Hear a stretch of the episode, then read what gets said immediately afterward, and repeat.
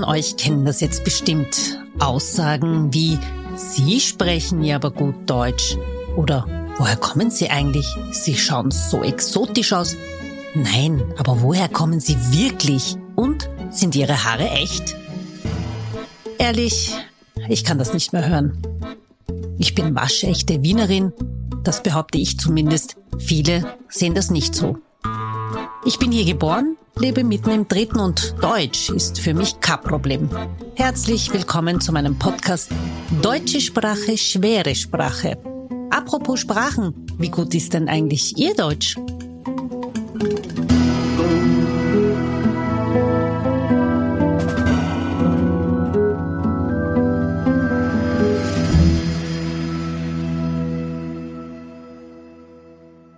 In einer neuen Folge von Deutsche Sprache, schwere Sprache begrüße ich Amnesty International Chefitzer Shora Hashemi. Herzlich willkommen. Hallo, danke für die Einladung. Sehr gerne.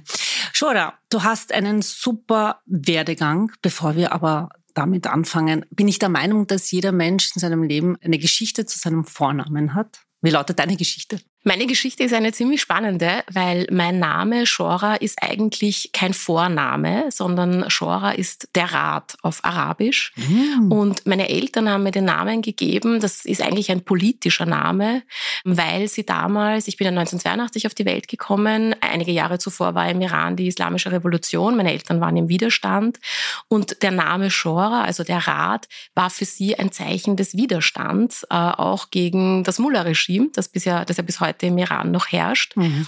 Also es ist so ein bisschen ein politischer Kampfbegriff sogar. Mhm. Und es ist ganz witzig, wenn ich Leuten, auch Iranern und Iranerinnen erzähle, dass ich Shora heißt, kennt natürlich niemand diesen Namen, weil es überhaupt kein Vorname ist, kein üblicher. Okay. Die Leute fragen mich dann immer, heißt du wirklich so oder mhm. ist das mhm. doch was anderes? Also das ist der, die Geschichte zu meinem Vornamen. Es ist nicht sowas wie orientalische Blume oder Morgentau, was man halt so erwartet, sondern der Rat. Aber interessant, dass sich der Name dann irgendwann einmal widerspiegelt in deinem Werdegang, oder? Das habe ich mir auch schon gedacht, ja. Ist Lange Zeit keine Rolle gespielt und jetzt auf einmal, ja. Cool. Du hast gesagt, du bist im Iran geboren. Ja. Wie lange hast du dort gelebt und wie seid ihr dann nach Österreich gekommen? Ich bin 1982 im Iran geboren worden, in einer recht turbulenten Zeit, also mhm. drei Jahre nach der Islamischen Revolution. Ich bin, ich sage das immer so, in den Untergrund hineingeboren worden, weil meine Eltern damals äh, beide, sie waren als Studenten in Teheran politisch aktiv, mussten sich dann einfach auch ein bisschen verstecken, mhm. weil natürlich Leute wie meine Eltern damals, also nach, nach der Errichtung dieser, dieser neuen Republik, gesucht wurden, verhaftet mhm. wurden. Das heißt, ich habe meine ersten fünf Lebensjahre im Iran verbracht. Wir haben 1987 das Land äh, verlassen können.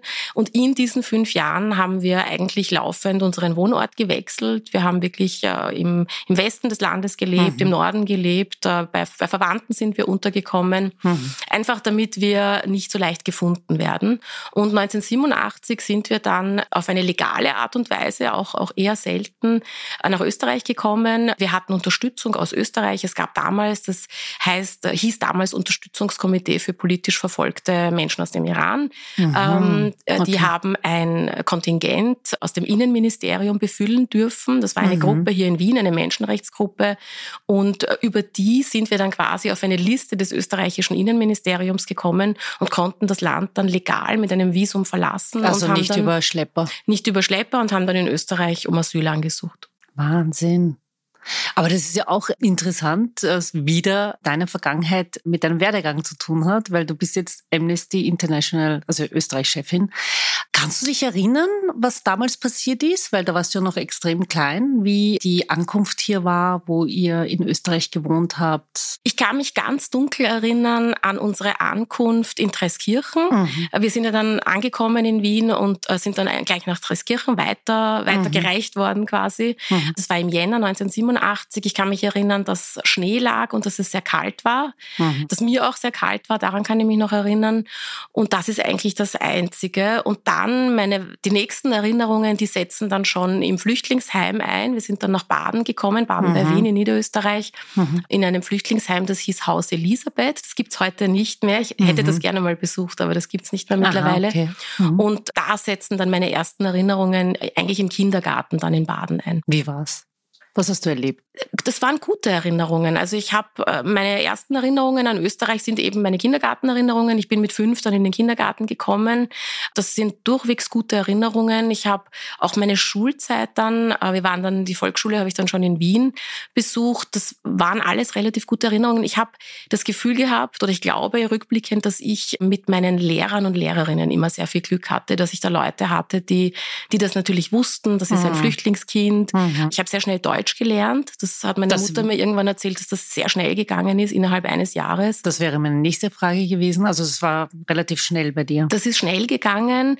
Ich kann mich erinnern, dass ich als Kind, das hat vielleicht eine Rolle gespielt, ich habe sehr viel ferngeschaut. Also meine mhm. Eltern waren dann nicht so streng und ich weiß noch, ich habe als, als eben Kindergartenkind, Volksschulkind sehr viel ferngeschaut und ich glaube rückblickend, dass das ein Grund war, warum ich auch die Sprache dann so schnell gelernt habe. Ja, das ist etwas, was du sicher, wie soll ich sagen, dass du sicher auch weitergeben kannst, weil das Fernsehen wird ja nicht so wirklich gern gesehen im Elternhaushalt, aber ich denke mir, da kann man wirklich sehr, sehr viel auch lernen, weil vieles kommt ja auch übers Hören, die Sprache.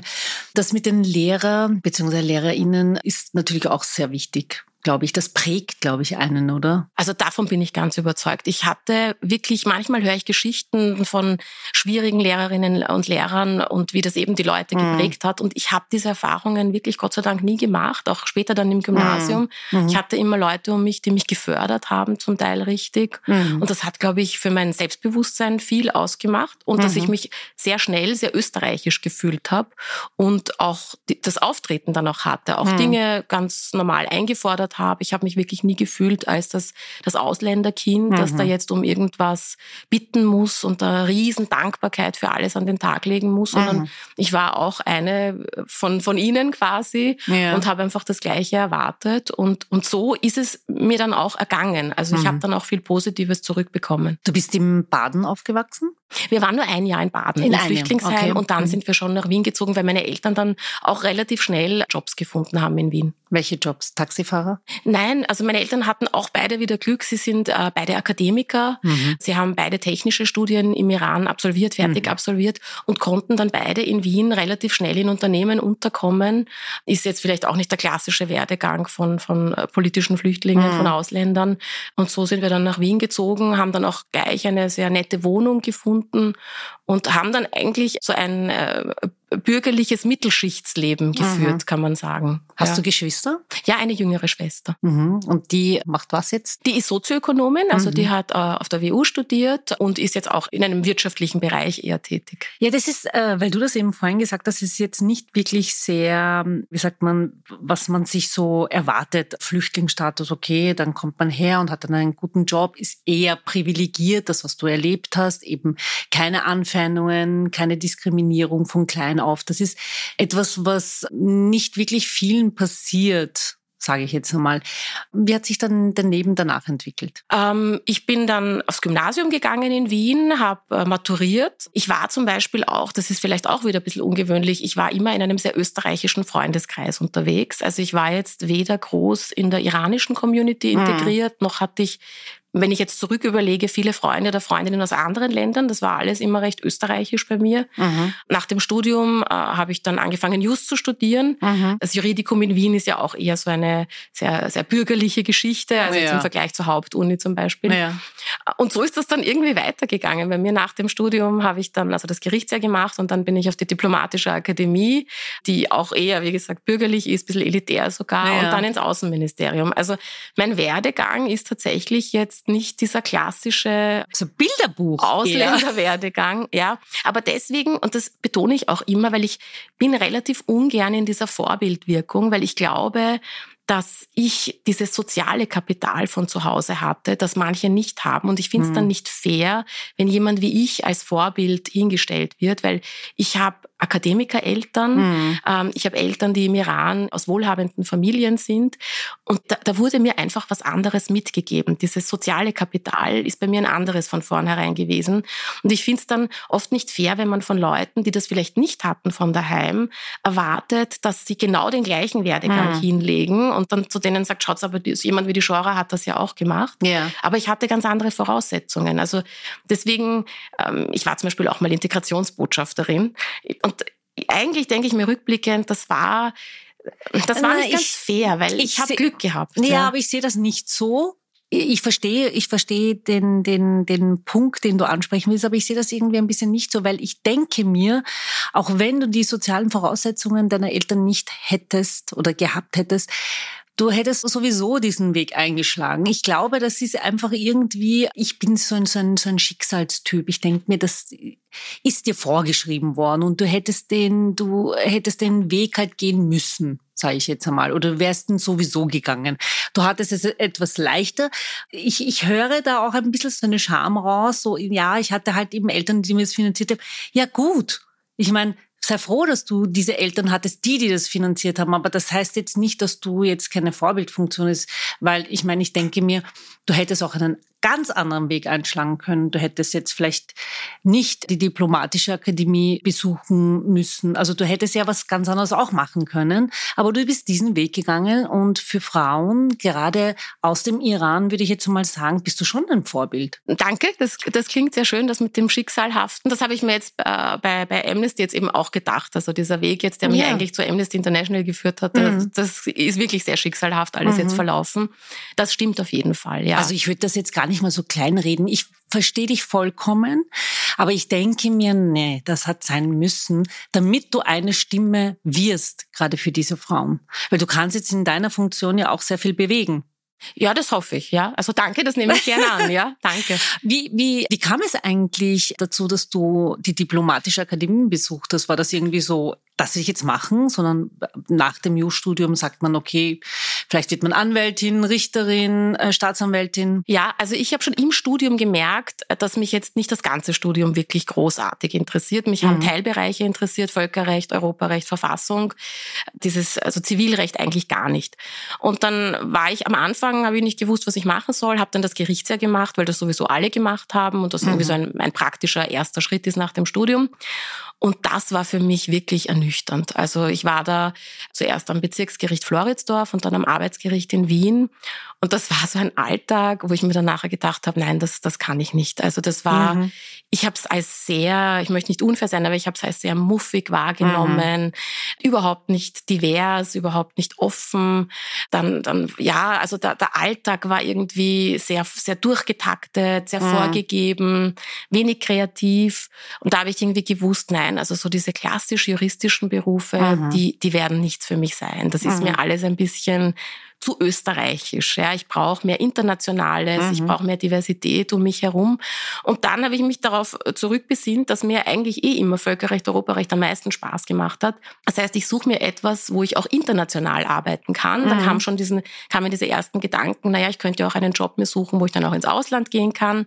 Und so bin ich dann auf die Diplomatische Akademie gekommen. Wirklich schon auch als Vorbereitung für das Außenministerium. Mhm. Was, was hast du bei der Diplomatischen Akademie jetzt abgesehen abgesehen vom Inhalt, was hat es dir gebracht? Wie hat es dich geprägt? Das es ist ja sehr elitär, ne? Es ist eine elitäre Institution. Drinnen, wenn man drin ist, fühlt es sich nett an. Also man hat irgendwie sehr nette Menschen um sich. Es, es wurde auch sehr auf einen geschaut. Es ist so eine Ausbildung, die, wo ja nicht so viele hunderte Menschen sind. Mhm. Ähm, das heißt, es hat einen, ein bisschen einen familiären Charakter gleich. Und man lernt sehr viel. Also neben dem Inhaltlichen natürlich auch Sprachen. Das mhm. war, war mir ganz wichtig. Ich bin ein Sprachenmensch. Und man lernt auch Dinge wie Protokollkunde, Benehmen, Etikett. ja. Und Was? Wie? Ja, also man lernt die richtige Esskultur, wie man richtig am Tisch sitzt, wie man sich das Besteck richtet, wie man richtig aufdeckt, solche Sachen. Wie wirbst du dich fürs Königshaus oder was? Nein, aber also so auf die, als Vorbereitung Aha. für einen Job im diplomatischen Dienst, wo es ja dann auch viele gesetzte Essen gibt mit Aha. anderen Diplomaten und Diplomatinnen, wo man natürlich auch selber bewirten muss und repräsentieren muss, so heißt das dann immer mhm. äh, im Diplomatenjargon. Also diese Dinge lernt man und das war, das war schon spannend für mich. Also ich meine, ich komme jetzt schon aus einem Elternhaus, wo natürlich auch normal gegessen wird am Tisch, aber diese Form von Etikett hatte ich jetzt auch vorher nicht so mitgenommen. Und das, das fand ich ganz spannend. Und sonst war es auch ein, ein lustiges Jahr. Also es waren mhm. ja Studentinnen aus aller Welt auf der mhm. Diplomatischen Akademie. Wir hatten viele Partys, ich habe viele Freundschaften geschlossen. Also es also war schon nur ein Jahr? Meine Ausbildung hat nur ein Jahr mhm. gedauert. Es gibt noch andere Ausbildungen dort, die zwei Jahre dauern. Mhm. Mhm. Also Besteck beim Essen ist von außen nach innen? Immer von außen nach innen. Äh, nur eine Stoffserviette bitte auf den Schoß legen, nicht die kleinen Papierservietten. Und dann mit der Serviette sich immer nur abtupfen, nicht wirklich herumwischen. Ja. Das ist auch ganz wichtig. Nicht schlürfen. Also solche Dinge. Das ist ja witzig ja. dass man das lernt. Okay. Und dann hast du dich schon gleich beworben für, fürs Außenministerium. Ja, also ich hatte Glück, dass während meines Studienjahres auf der Diplomatischen Akademie hat dieses Auswahlverfahren stattgefunden für das Außenministerium. Mhm. Ich bin dann gleich angetreten, mitten im Jahr, das war im Jänner, Februar, war dann mhm. das Auswahlverfahren. Und ich konnte dann mit dem Ende meines Jahres, also Ende Juni, war dann die Ausbildung vorbei und Anfang mhm. Juli bin ich dann schon ins Außenministerium eingestiegen. Aber warte mal, Sprachen hast du ja auch erwähnt. Wie viele Sprachen sprichst du? Also Deutsch, Englisch, Französisch, alles drei auf einem recht hohen Niveau. Mein Persisch ist mittelmäßig, würde ich sagen. Da verstehe ich alles, kann mhm. aber nicht gut sprechen, habe einen starken Akzent, da schäme ich mich immer ein bisschen. Mhm. Und Indonesisch habe ich dann auf meinem ersten Posten in Jakarta gelernt. Wow. Damals konnte ich sehr gut, da konnte ich sogar Zeitung lesen auf Indonesisch. Mittlerweile ist es so ein bisschen nur, nur sprechen eigentlich. Warum ist das Persisch nicht so gut bei dir? Weil ich eigentlich zu Hause, obwohl beide Eltern äh, aus dem Iran sind, relativ schnell angefangen habe, Deutsch zu sprechen sprechen mit meiner Schwester. Mhm. Manchmal habe ich dann auch auf Deutsch meinen Eltern geantwortet. Also meine Eltern haben durchwegs Persisch mit uns gesprochen. Mhm. Aber bei uns, also bei mir und meiner Schwester, hat sich das dann irgendwie nicht so ganz durchgesetzt. Wir haben dann einfach oft auf Deutsch zurückgeantwortet. Und es ist bis heute, wenn wir uns, wenn wir mhm. zu viert miteinander sprechen, einfach ein Mischmasch aus Deutsch und, und Persisch. Bereust du's? Ja, ja. Also jetzt im, im letzten Jahr, wo ich ja so aktiv auch war mit Iran-Themen, mhm. da hätte ich es gerne besser gesprochen. Also mhm. vor allem das wirklich gesprochene Persisch, das, äh, das fehlt mir ein bisschen. Ja. Du hast ja, was ich weiß, du hast Kinder? Ja, zwei Kinder, ja, zwei, zwei Kinder. Söhne. Welche Sprachen sprichst du mit ihnen? Deutsch. Dadurch dass, mein, dadurch, dass mein Persisch nicht so gut ist, habe ich das Gefühl, ich würde ihnen so ein grammatikalisch falsches Kauderwelsch beibringen und jetzt spreche ich nur Deutsch mit ihnen. Ja, aber die Großeltern können. Ja, die lassen nach. Auf die hatte ich gehofft, aber die, die sind mittlerweile auch schon äh, zu verösterreichischt worden, dass die nur noch irgendwie Deutsch sprechen. Ja. Schade. Ja. Ich meine, du sprichst ja auch noch Französisch. Du kannst ja wenigstens Französisch mit ihnen sprechen. Ja, das stimmt, aber das, das ist dann halt auch nicht meine erste Sprache und irgendwie war dann, wir haben uns dann für das Einfachste entschieden. Oh je. Hm, ich muss mit dir ein Einzelwörtchen reden. Das geht gar nicht. Verstehe ich. Im Außenministerium für was warst du eigentlich zuständig? Ganz unterschiedlich. Also der Job ist ja so, dass man laufend rotiert. Also mhm. nicht nur zwischen In- und Ausland, sondern auch im Inland ähm, äh, rotiert man eigentlich alle paar Jahre, ist man in einer anderen Sektion. Also ich war im Völkerrechtsbüro, also ich habe juristisch gearbeitet. Ich war in der Kultursektion, da habe ich drei Jahre lang Öffentlichkeitsarbeit gemacht für, für die Kultur, für die Auslandskultur. Ich war in der Entwicklungszusammenarbeit, da war ich für den Westbalkan tätig. Ich war in der politischen Sektion, da habe ich mich mit Afrika beschäftigt, mhm. mit Subsahara Afrika. Also ich habe ganz unterschiedliche Sachen gemacht. Ich war in Brüssel auf Posten, ich war in Genf auf Posten bei der, bei der UNO, bei den Vereinten Nationen und eben in Jakarta. Was bedeutet das? Ich war in, in Brüssel auf Posten. Also auf Posten heißt also mein, mein, meine Auslandsjobs. Mein erster, das war in Brüssel an der mhm. ständigen. Vertretung äh, Österreichs zur Europäischen Union. Das war nur sechs Monate. Das war so ein erster Einsatz zum Schnuppern. Das nennt sich Stage bei uns im, mhm. im BMI. Und dann bin ich wieder zurück nach Wien und dann der erste richtige Posten war dann Indonesien an der österreichischen Botschaft in Jakarta. Wie lange warst du dort? Drei Jahre war ich dort. Was hast du dort gemacht? Da habe ich eigentlich alles gemacht, weil es ist eine kleine Botschaft. Also ich hatte einen Botschafter, das war mein Vorgesetzter, und sonst gab es nur noch mich und so drei, vier andere Personen. Und ich habe politische Berichte geschrieben, ich habe Kulturarbeit gemacht, ich habe äh, mich vernetzt mit Leuten, ich habe die Auslandsösterreicher, die wir vor Ort hatten, mhm. betreut. Ich habe Konsularfälle betreut, also wenn Leute, die auf Urlaub waren, wenn denen irgendwas passiert ist, es passiert gar nicht so selten, wie man glaubt, mhm. dann habe ich die betreut. Bei den Visa, wenn wir Touristenvisa vergeben haben, also also alles, was da an so einer Botschaft anfällt, Anfragen, die gekommen sind. Wie hat es dich in deinem Selbst, also in deiner Persönlichkeit gestärkt? Jakarta hat mich auf jeden Fall gestärkt. Ich war sehr jung, als ich hingegangen bin. Ich war 28 und bin dann äh, Stellvertreterin vom Botschafter gewesen. Mhm. Ich habe den Posten eigentlich bekommen, weil sich sehr wenige für, für solche Posten interessiert haben, weil das bei uns ein Härteposten war. Mhm. Sehr weit weg, äh, klimatische Bedingungen, die nicht so, nicht so angenehm sind, immer wieder Unruhen und hatte nicht wahnsinnig viel Erfahrung, muss ich sagen, und vor allem auch keine Führungserfahrung. Und dort waren dann doch ein paar Leute, für die ich auch die, die Personalverantwortung dann gleich übernehmen mhm. musste, weil der Botschafter eher Repräsentationsfunktion hatte, Klar. auch viel unterwegs war auf Dienstreisen. Und da bin ich sicher ins kalte Wasser gestoßen worden und da habe ich eben sehr viel gelernt. Also einerseits auch, auch menschlich, auch so wirklich eben äh, mhm. Personalführung mhm. und andererseits auch vor allem diese konsularischen Geschichten. Also wenn dann mitten in der Nacht ein Anruf kommt, dass irgendein Österreicher auf Bali einen Autounfall gehabt hat und einerseits liegt er im Krankenhaus, mhm. andererseits gibt es da administrative Geschichten, die zu regeln sind, da muss man einfach schnell reagieren. ja. Oder bei Naturkatastrophen, was dort in, in der mhm. Region ja auch immer wieder vorkommt. Ja. Wie hat es dich nachhaltig geprägt von der Region, von den Menschen, was du alles dort erlebt hast? Also Südostasien ist wirklich eine andere Welt. Ja, es ist das Leben ist ist entspannter. Mhm. Auf der einen Seite, auf der anderen Seite war Jakarta natürlich so eine eine Millionenstadt, 20 Millionen Einwohner und es wuselt. Es ist die ganze Nacht ist irgendwo was los. Es hat mich einerseits geprägt, weil ich das Gefühl hatte, dass die Menschen dort sehr viel freundlicher sind als in Europa. Man wird immer angelächelt. Okay. Andererseits, wo ich mich umstellen musste, ich bin so ein sehr effizienzbedachter Mensch. Ich mag gern, wenn Sachen funktionieren. Da muss man sich dort einfach umstellen. Also Zeitangaben sind dann einfach anders zu sehen. Äh, wenn jemand sagt, er kommt, dann kommt er vielleicht oder auch nicht. Oder wenn es heißt, dazu kommt in zwei Stunden, dann kommt er vielleicht in vier Stunden oder in einer halben Stunde. Also solche Dinge, da musste ich mhm. mich umstellen vorstellen. Aber insgesamt habe ich sehr gerne in Südostasien gelebt, weil ich das Gefühl hatte, dass eben dieser entspannte Zugang zum Leben, den ich in Europa so gar nicht kenne, dass der mir gut getan hat, weil ich auch jemand bin, der eigentlich immer so ein bisschen overhyped ist. Mhm. Und das, das war schon schön in Südostasien. Das haben wir wirklich in Österreich gar nicht. Nein, gar nicht. Nein, überhaupt nicht nach Jakarta hast du dann so ein, dein, dein Wesen irgendwie sich äh, quasi verändert, wo du gesagt hast, okay, ich habe das dort ganz anders erlebt und das trage ich jetzt mit, weil das ist ja etwas, was einen ja wirklich prägt. Allein schon, wenn man jetzt längere Zeit Urlaub macht und dann zurückkommt, denkt man sich, naja, eigentlich ist es so für mich viel besser, wenn ich mich da quasi jetzt ein bisschen, also meinen Blickwinkel ändere.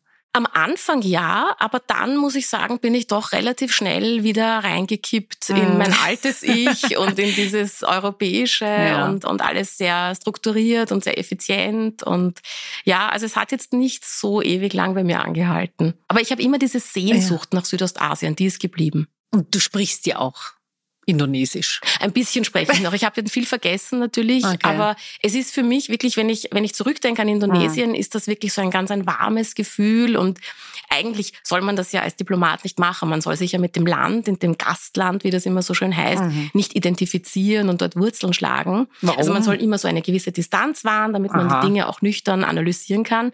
Aber ich habe richtig gemerkt, ich habe mich schon ein bisschen in Indonesien verliebt und ich würde gerne auch wieder mal zurückgehen. Kann ich mir gut vorstellen. Okay, das ist jetzt aber nicht möglich mit deinem neuen Job. Mit dem jetzigen Job nicht. Vielleicht mal, wenn ich, wenn ich älter bin, in Pension oder so. Kommen wir zu Amnesty International. Ich war ja sehr überrascht, wie ich das gelesen habe. Habe mich sehr gefreut und deswegen habe ich dich auch gleich angeschrieben und gesagt, dich brauche ich jetzt im Podcast. Wie kam es dazu? Es kam so dazu tatsächlich sehr schicksalhaft. Ich habe vor einem Jahr angefangen, ich bin von der Diplomatin geworden zur Menschenrechtsaktivistin quasi über Nacht. Ähm, Na gut, aber da gab es sicher da gibt es sicher so ein Kick-off. Das Kick-off war eben letztes Jahr im September, dass die Protestbewegung im Iran begonnen hat, mhm. dass eine junge Frau ermordet wurde, eine junge mhm. Kurdin das hat mich, und ich kann bis heute nicht genau sagen, warum dieser eine Fall mich so berührt hat, aber es geht offensichtlich Menschen weltweit so aus der iranischen mhm. Diaspora. Mhm. Irgendwie hat dieser Fall etwas mit uns allen gemacht. Ich habe sofort angefangen, Informationen zu teilen auf Twitter, wo ich eben sehr aktiv war und mhm. bin.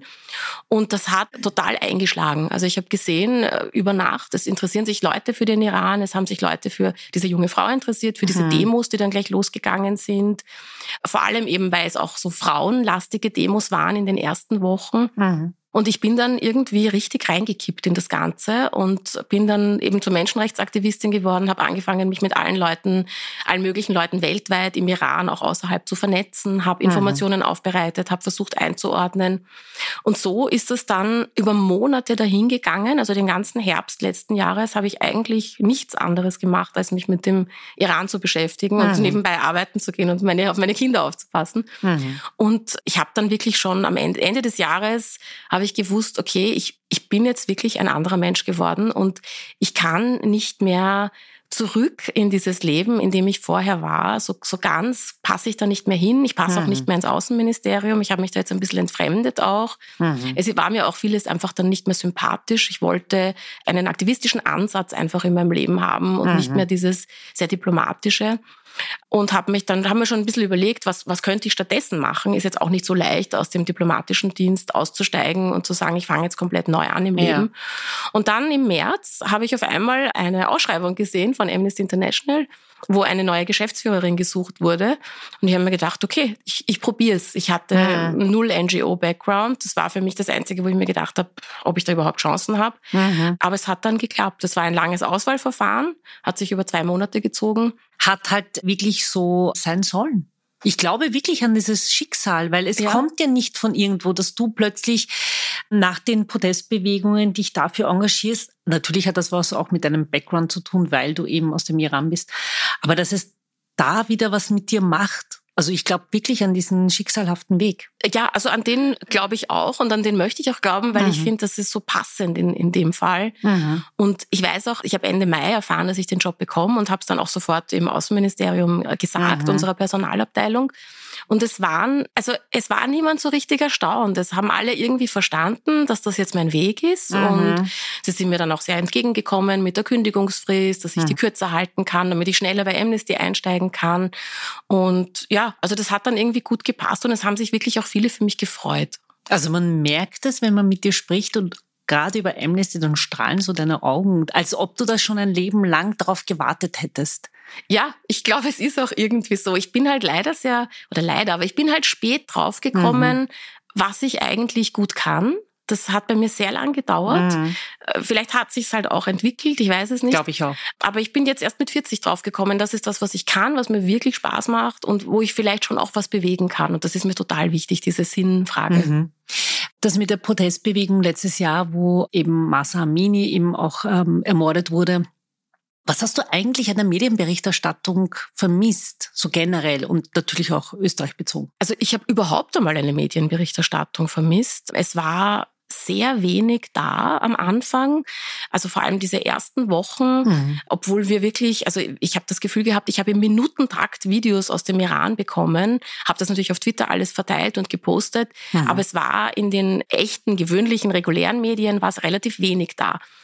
Im Nachhinein verstehe ich natürlich, man kann nicht komplett unverifizierte Videos einfach posten ja, ja. oder Berichte übernehmen. Also als, als Journalisten hat man natürlich auch eine Sorgfaltspflicht. Aber am Anfang war ich sehr enttäuscht von der Medienberichterstattung. Dann mit der Zeit haben so Fernsehsender, Radiosender, Journalisten, Einzelne auch angefangen, mich zu kontaktieren und haben, also haben mich gefragt. Ich konnte also Bericht erstatten. Das ist dann auch wirklich ausgestrahlt worden.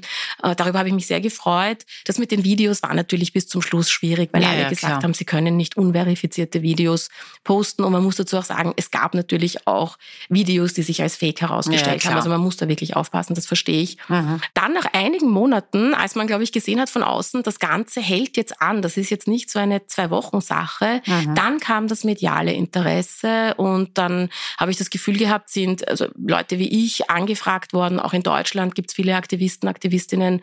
Und dann ist das schon ins Rollen gekommen. Also ich habe jetzt mittlerweile auch, es hat hat dann sich fast so ein bisschen ein Arbeitsverhältnis ja. gebildet ja. Äh, mit einzelnen Journalistinnen, die sich halt für das Thema interessieren, die mich dann immer wieder kontaktiert haben, etwas nachgefragt haben. Mhm. die ich dann auch ein bisschen unterstützt habe bei der Recherche.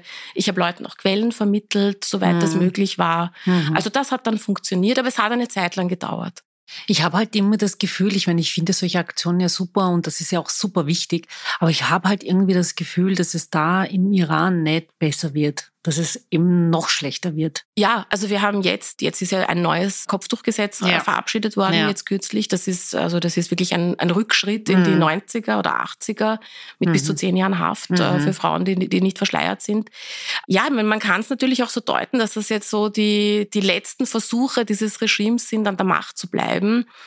Ich glaube, es wird wieder irgendwann zu großen Demos kommen. Ist natürlich die Frage, wann und was ja. wird der Auslöser sein. Ja. Da würde ich die Wirtschaftslage auch nicht unterschätzen. Mhm. Aber das Regime hat wirklich brutal zurückgeschlagen. Also sie haben die, diese Demos wirklich brutal niedergeschlagen und sie haben natürlich auch mit den Hinrichtungen, die dann ja. im Dezember angefangen haben, unglaublich viel Angst erzeugt. Ja, das ist ja das, was sie am besten können. Ne? Ja. Menschen unter Druck setzen und Angst verbreiten. Aber jetzt von einer ganz anderen Perspektive gesehen, von einer langjährigen Expertise, wie kann man eigentlich sowas auf Dauer irgendwie stoppen. Ich meine, das sind ja viele Menschen, die in, in der Diaspora leben, die noch Familie dort haben. Ich meine, wie schlimm muss das sein? Ja, also es ist, also ich glaube, es ist für viele, ich habe jetzt nicht mehr so diesen Bezug ja. zum Iran, deswegen ja. kann ich das wahrscheinlich emotional ein bisschen distanzierter alles machen. Aber ich glaube, für viele, die so die, die erste Generation noch sind, mhm war dieses letzte Jahr und ist nach wie vor eine unglaublich belastende Geschichte, ja. weil sie einerseits diese Riesenhoffnung haben, dass sich was ändert, dass sie vielleicht ihr Heimatland einmal noch sehen können. Mhm. Also diese erste Generation, das sind ja Leute, die sind jetzt alle schon 60 plus also ja. oder noch älter. Ja. Also so im Alter meiner Eltern, die natürlich alle hoffen, dass sich irgendwann das noch ändert und sie irgendwann noch einmal zurück können und, und quasi ihr Land noch mal sehen. Und auf der anderen Seite natürlich die Angst davor, was mit Angehörigen passiert, die im Land sind, wie es weitergeht, wenn es wirklich zu einer echten Revolution kommen sollte, äh, wie blutig das Ganze wird. Also es ist ähm, so ein, so ein Schwebezustand ja. für die meisten. Ja, ich hoffe es halt nicht, aber man, wenn man sich die Lage anschaut, dann sieht man keine äh, Verbesserung, sondern ganz im Gegenteil eine Verschlechterung. Also das ist echt etwas, wo man gar nicht das abschätzen kann, leider Gottes. Ja, also so eine wirkliche Prognose kann ja, man auch na. nicht machen. Es, es schaut jetzt mit diesem neuen Kopftuch gesetzt nach einer Verschlechterung aus. Das Einzige, wo ich Hoffnung habe, ist einerseits die Frauen, weil die Frauen mhm. wirklich nach wie vor Widerstand leisten und diese junge Generation. Ja. In die setze ich ganz große Hoffnungen, weil die wirklich, das habe ich im letzten Jahr gesehen, die sind anders. Die ja. sind weiter, habe ich das Gefühl, als, als meine Generation es eigentlich ist und, mhm. oder die Generation meiner Eltern, die sowieso alle sehr verängstigt sind mhm. und sehr traumatisiert. Also das ist meine große Hoffnung. Ja, das hoffen wir alle. Und was möchtest du bei Amnesty Amnesty bewirken? Was sind so deine Ziele? Ich möchte generell einmal, dass Menschenrechte mehr aufs Parkett kommen, also auch aufs politische Parkett. Ich habe das Gefühl, dass das schon fast so was bisschen was altmodisches ist, wenn man über Menschenrechte redet oder überhaupt sagt, dass etwas ein Menschenrecht ist und nicht, dass man nicht Bittsteller ist, wenn man mhm. etwas haben möchte. Ich merke das sehr stark beim Thema soziale Menschenrechte, wenn ich darüber spreche, dass es ein Recht auf Wohnen gibt, dass es ein Recht auf Gesundheit gibt, auf Bildung, dass sehr wenige Menschen wissen, dass das eigentlich Menschenrechte sind, die sogar in Abkommen drinstehen. Aber das ist für dich einfacher zu erklären, beziehungsweise zu wissen, weil du hast einen einen juristischen Background. Ja, ja, ja. Also das muss man wirklich, und ich finde das extrem wichtig, dass man das auch immer wieder betont, weil es wissen wirklich viele Menschen nicht, dass es ein, ein Grundrecht ist. Genau, ja. genau. Die Leute glauben, und es wird ihnen auch, finde ich, von der Politik zum Teil vermittelt, dass sie Bittsteller sind, mhm. dass das Almosen sind. Mhm. Aber in Wirklichkeit hat man ein Recht darauf. Man hat ein Recht auf ein menschenwürdiges Leben. Mhm. Und da möchte ich wirklich sehr viel Bewusstseinsbildung leisten. Das haben wir jetzt so uns im nächsten Jahr auch vorgenommen, auch im. Hinblick ein bisschen auf die Nationalratswahl, auf die nächste. Und es gibt ja auch dann ein neues Regierungsprogramm. Mhm. Da wollen wir natürlich schauen, dass Menschenrechte Menschenrechtsthemen wirklich hineinkommen. Also schauen wir mal, je nachdem, welche Regierung dann da ist, wie viel wir hineinkriegen. Mhm. Aber das ist so ein bisschen unser Ziel. Und dann natürlich die altbewährten Amnesty-Themen, das, womit alle Amnesty verbinden. Politische Gefangene, Recht auf Versammlungsfreiheit, Recht auf Meinungsfreiheit. Also das ist eh das, was alle so ein bisschen verstehen unter Menschenrechte. Mhm. Aber wir wollen auch die sozialen Menschenrechte betonen, weil die, finde ich, in Österreich sehr unter Druck sind. Ach so. Ja, also man merkt jetzt zum Beispiel bei der Teuerung. Wir mhm. haben diese mhm. Teuerung. Wir haben Leute, die sich die Mieten nicht leisten können. Und das sind natürlich politische Fragen, aber man hat auch ein Recht auf Wohnen. Und da hat der Staat natürlich die Verpflichtung auch dafür zu sorgen, dass es Rahmenbedingungen gibt, damit man dieses Recht auf Wohnen auch wirklich haben kann. Mhm. Ähm, also da sehen wir als Menschenrechtsorganisation auch, dass wir so ein bisschen ein, ein kleineres Mandat haben. Wir sind jetzt keine ja. politische Partei, ja. aber auf diese Dinge können wir hinweisen. Zum Beispiel, dass es halt immer so kleine Spenden gibt wie Wohnbonus und dann sagt man, okay, da hat man halt irgendwie ein bisschen die Teuerung im Griff, was eigentlich nicht der Fall ist, weil es ist alles extrem teuer geworden. Ja. Ähm, wie kann sich eine, eine alleinstehende Mutter sich das Ganze leisten? Ja? Ja, also, absolut. Also Armut ist ja auch ein Thema für uns. Mhm. Wir wollen uns jetzt in den nächsten Monaten auch mit dem Sozialhilfegrundsatzgesetz beschäftigen. Also mhm. das klingt jetzt alles gar nicht so nach Amnesty, aber in Wirklichkeit sind das auch Menschenrechtsthemen, diese sozialen Themen. Aber das ist gut, dass man das irgendwie ein bisschen transparenter macht, weil, wie du schon gesagt hast, Amnesty ist eher so auf politische Gefangene, so Menschenrechte. Aber ich finde es auch wichtig, dass es aufgezeigt wird, was Amnesty eigentlich noch alles macht und wofür es eigentlich zuständig ist und was es eigentlich aufzeigen will. Ja. Also das finde ich sehr, sehr wichtig. Ja, absolut. Also das ist jetzt auch mein Ziel. Und was ich generell möchte, ist, dass Amnesty, an sich ist Amnesty ja die größte Menschenrechtsorganisation weltweit und mhm. dass das auch im Bewusstsein der Leute ist. Also dass zum Beispiel auch Kinder und Jugendliche, also wir haben zum Beispiel einen Fokus auf Menschenrechtsbildung an Schulen, dass zum Beispiel Kinder und Jugendliche auch in der Schule was über Menschenrechte lernen. Das finde ich ganz wichtig, dass das jetzt nicht von einem mhm. engagierten Lehrer oder einer engagierten Lehrerin abhängt, sondern dass es auch wirklich Teil des Lehrplans ist, dass man über Menschenrechte spricht. Mhm. Da bieten wir Workshops an und das wollen wir jetzt alles ein bisschen bisschen intensivieren. Also habt ihr da schon mit Bildungseinrichtungen bzw. mit der Bildungsdirektion, seid ihr da schon in Kontakt? Weil ich finde das extrem wichtig, dass sowas gerade an Schulen passiert, gerade bei eben bei den, bei den ganz Kleinen, dass es halt schon in ihr Bewusstsein gedrängt wird, dass es sowas gibt. Ja. Gibt es da schon so Pläne? Ja, also wir haben an sich eine Menschenrechtsakademie, also die quasi von Amnesty selbst ist, wo mhm. wir auch so, sogenannte MenschenrechtsbildnerInnen ausbilden und die gehen dann an Schulen und machen so dreitägige Workshops. Das kann bei uns gebucht werden. Mhm. Äh, machen wir für Kindergärten auch. Das ist dann natürlich also wirklich auf die ganz Kleinen auch, mhm. auch äh, hingerichtet.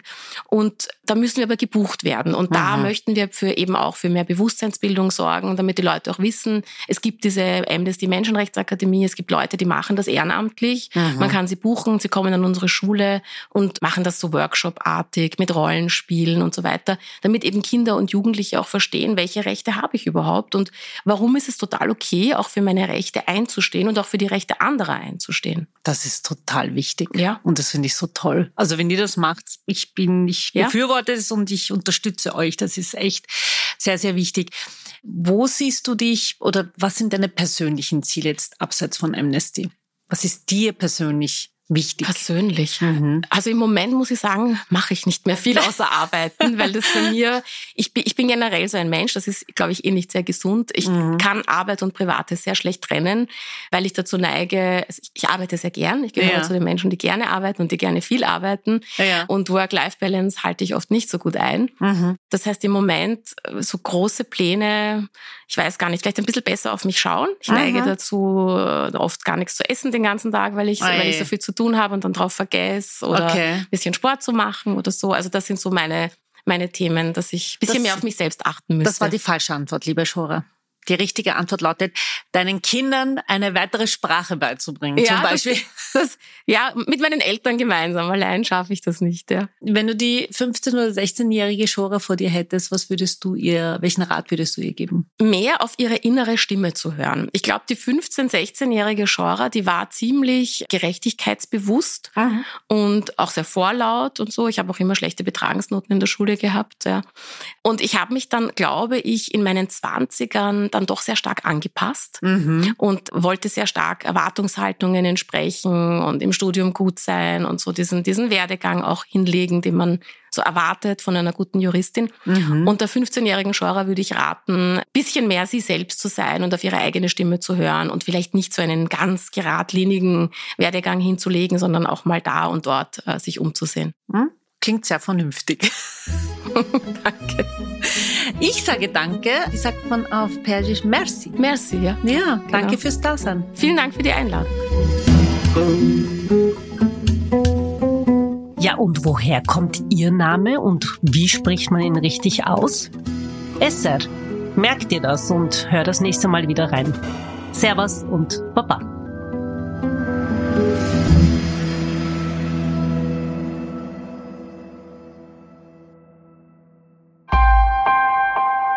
Missing Link